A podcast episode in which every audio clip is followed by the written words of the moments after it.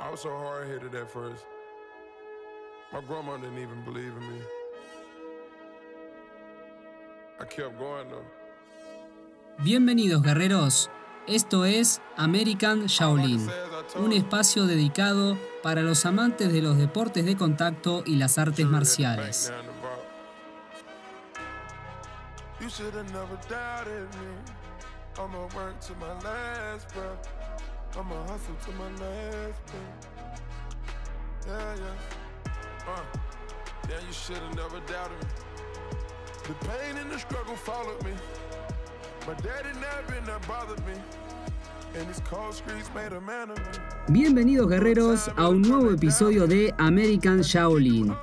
Bueno, como saben, estuvimos hablando un montón sobre la carrera de grandes boxeadores, repasando cómo se origina esta disciplina y todo eso, y para ampliar el conocimiento sobre las artes marciales y los deportes de contacto, decidí hacer este episodio especial. Un episodio especial sobre un arte marcial que tengo el honor de practicar, que es el Muay Thai. ¿Qué es el Muay Thai? Es un arte marcial originario de Tailandia que se creó en el año 1200 aproximadamente. En esos tiempos, Tailandia recibía el nombre de el Reino de Siam.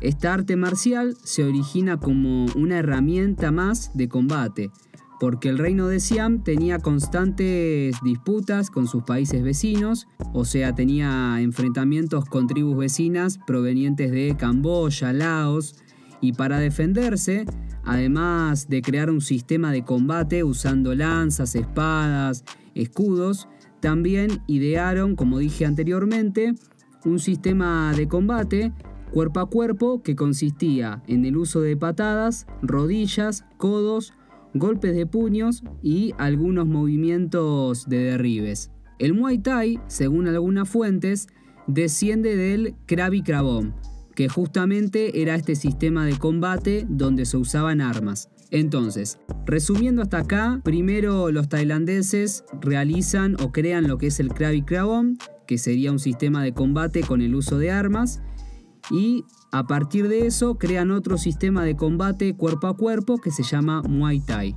que justamente crearon estos dos sistemas para defenderse de las tribus enemigas. 400 años después, aproximadamente en el año 1600, el Muay Thai pasa a ser un deporte nacional y un deporte profesional, si se quiere decir.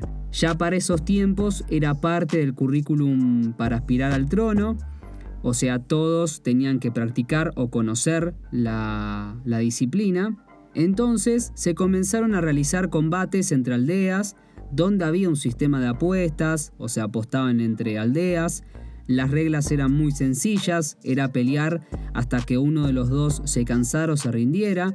Los combates se realizaban en un área que estaba delimitada por una soga, o sea, todavía no había tatami, no había ring, en esos combates no había restricciones de edad, ni de peso, ni de altura. Y los peleadores se vendaban las manos con cuerdas y después las engominaban con una especie de alquitrán y a ese vendaje se le ponían vidrios. Por eso eran resangrientos los, los combates y eran muy, muy destructivos. Dentro de esta disciplina hay algunos conceptos que son importantes remarcar. Por ejemplo, la palabra Muay Thai. ¿Qué significa Muay Thai? Significa boxeo tailandés. En sus comienzos se llamaba Muay Boram. En la actualidad, además de llamarlo Muay Thai, también se lo conoce como el arte de las ocho extremidades. Dos patadas, dos puños, dos rodillas y dos codos. Otro concepto interesante es el nombre que reciben la persona que practica Muay Thai. Las personas que practican esta disciplina se las denomina como Nak Muay. Si es un peleador nacido en Tailandia, se llama Nak Muay. Y si es un peleador o practicante de Muay Thai extranjero, recibe el nombre de Nak Muay Farang. Por ejemplo, yo practico en la actualidad Muay Thai, soy de Argentina y por ende soy extranjero, o sea, no nací en Tailandia. Entonces recibo el nombre de Nak Muay Farang. Después tenemos el Kai Muay, que sería el campo de entrenamiento, el dojo donde se entrena, y el Kru o el Kru, Kru Muay sería el maestro. Hay un ritual que es personal de cada peleador y que se hace previo a cada combate que se llama el Wai Kru que de forma sintetizada, el Crew es justamente un ritual personal donde se pide asistencia a los guías y a los maestros y se demuestra respeto al rival y al maestro. El Crew, como dije antes, es algo propio de este deporte y es de carácter obligatorio. O sea, es obligación hacerlo, como así también es obligatorio llevar una vestimenta especial que consiste en el uso del moncon, que es un adorno hecho de cuerdas, es un adorno sagrado que le da el maestro a cada peleador y lo debe tener puesto antes de pelear y durante el desarrollo del Waikru. En la pelea se lo tiene que sacar y el moncon solo lo puede tocar el peleador y el maestro. No puede tocar el piso porque se infecta y pierde el carácter sagrado y tampoco lo puede usar otra persona. Por ejemplo, mi mongon solamente lo usa mi maestra y yo. Va, no es que lo usa, sino que solamente lo puedo tocar yo y mi maestra y no se lo puedo dar a mi papá o a mi mamá. Simplemente porque pierde su carácter sagrado.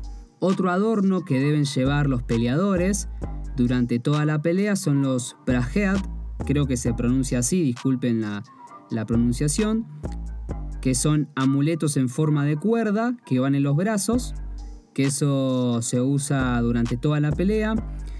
Después está el Pongo Malay, que es un rosario tailandés, que lo usan justamente para rezar, para recitar mantras.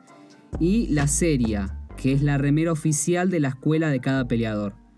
Antes de finalizar, quiero mencionar tres personalidades que fueron muy importantes para el desarrollo y la evolución del deporte. El primero fue el rey Nareusan, que fue una personalidad que contagió a los jóvenes las ganas y la importancia de dominar el Muay Thai. Este rey creó el Cuerpo de Reconocimiento, que fue una tropa militar que logró liberar a Tailandia de los invasores de Birmania y fue quien justamente convocaba a los jóvenes a practicar el deporte.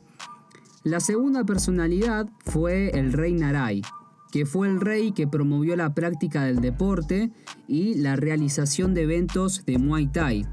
Durante su reinado se realizaban los denominados Muay Kat Chuek, que eran eventos que duraban todo el día y eran puras peleas de Thai con algunas, algunas danzas y otro tipo de acontecimientos que se daban en el día.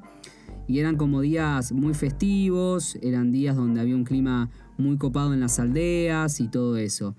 Y la tercera personalidad que fue muy importante eh, en el desarrollo del Muay Thai fue Nike Opton, que se lo considera como el padre creador del Muay Thai.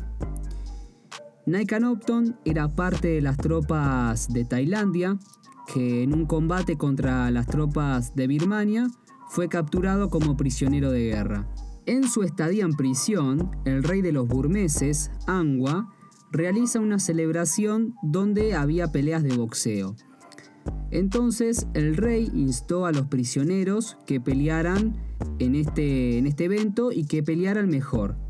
Entonces Opton se presentó a pelear y terminó derrotando a 10 peleadores del rey de forma consecutiva, usando técnicas de Muay Thai, y los derrotó en un punto porque eh, estos, estos peleadores solamente sabían técnicas de boxeo, que en ese momento era un boxeo con, con algunos movimientos de agarre y algunas llaves, pero de todas formas el Muay Thai era como más, más completo. Según fuentes históricas, esto ocurrió el 17 de marzo de 1774 y era la primera vez que el Muay Thai se practicaba fuera del territorio de Tailandia por eso, a Naikan Opton se lo considera el padre creador del Muay Thai y el 17 de marzo es el día del Muay Thai. Antes de finalizar, em, después de este episodio vamos a hacer como algunos programas especiales hablando de peleadores Thai. ¿sí? Algo muy importante.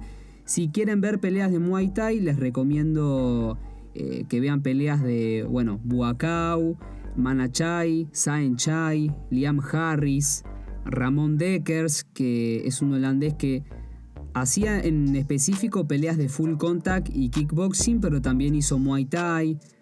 Peleadores em, argentinos, em, Alan Jason, em, ¿quién más? Rodrigo Floco, también es un buen peleador, creo que hay algunas dando vueltas por ahí. Buham, un canal que está muy bueno es el canal de Yokao. Yokao es un torneo muy importante a nivel mundial donde se hacen peleas de Muay Thai. Así que bueno, ahí tienen todas las ediciones y pueden ver todas las peleas y bueno, está muy bueno ese torneo Yokao. Con esto cerramos este hermoso programa especial de American Shaolin. Nos vemos la próxima.